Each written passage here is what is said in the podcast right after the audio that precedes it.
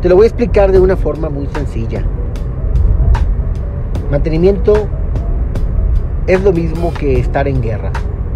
Solamente lo único que cambia es el enemigo. En una guerra, una guerra común y corriente, tu enemigo o el enemigo que tienes, pues es un contrincante, es un país, es sabe Dios quién. Pero estás en guerra. En mantenimiento tenemos un enemigo en común se llama falla. Lo importante que debes de entender es cuáles son las armas que tienes para poder atacar a ese enemigo, para poder atacar a esa falla. Si no cuentas con armas, pues lo más seguro es que eh, te vayas a morir. Lo más seguro es que pierdas la batalla y pierdas la guerra.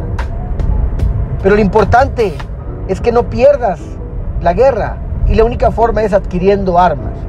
¿Cuáles son tus armas? Las metodologías y las herramientas que tienes para la mejora continua. El problema es que, el punto es que cuando tienes armas, no las sabes utilizar. No sabes para qué funciona cada una de ellas.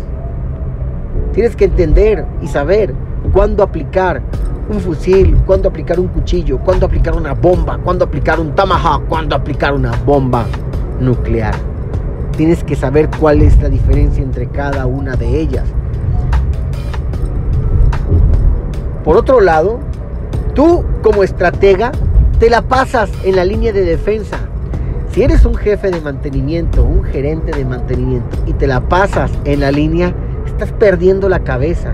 No estás viendo de lejos cuál es la estrategia más adecuada que debes de adoptar para poder mejorar y para poder ganar eh, la batalla. Existen diferentes estrategias como tal. ¿Cuál debes de utilizar? ¿Cuál es la mejor? Todas son mejores. No depende de lo poderosa que es la herramienta, sino depende de a quién vas a atacar. Si tú vas a atacar infantería o vas a atacar a fallas puntuales, yo te recomiendo herramientas pequeñas, herramientas como análisis causa raíz de falla, quiero puntualizar que sea de falla, porque hay muchos tipos de análisis causa-raíz. Pero este es análisis causa-raíz de falla, es el análisis que va a hacer tu técnico de mantenimiento, no tu planeador, no tu supervisor, no tú como gerente, lo va a hacer el técnico de mantenimiento, porque él es quien está enfrente de esa persona que tiene que aniquilar. Y esa persona se llama falla.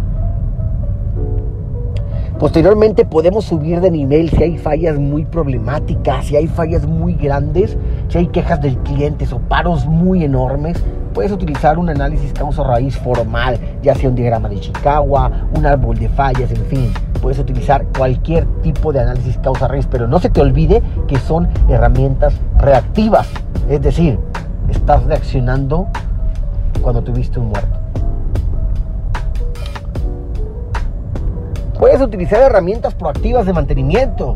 Dependiendo si tienes un problema de confiabilidad, no hay mejor herramienta que RCM o PMO. Son las mejores porque realmente te van a ayudar como tal. Pero si quieres apegarte a una filosofía, TPM estoy seguro que te va a ayudar porque administra todos los pilares y ellos te van a ir ayudando poco a poco a mejorar tu eh, eh, estrategia de mantenimiento. Pero aparte de todo esto, hay muchas otras metodologías y herramientas. Tienes Lean Manufacturing y tienes eh, Seis Sigma que con ellas te puedes apoyar si es que tus problemas ya te sobrepasaron. Son las bombas atómicas que en algún momento te van a ayudar. Saludos, escríbeme. Poderoso.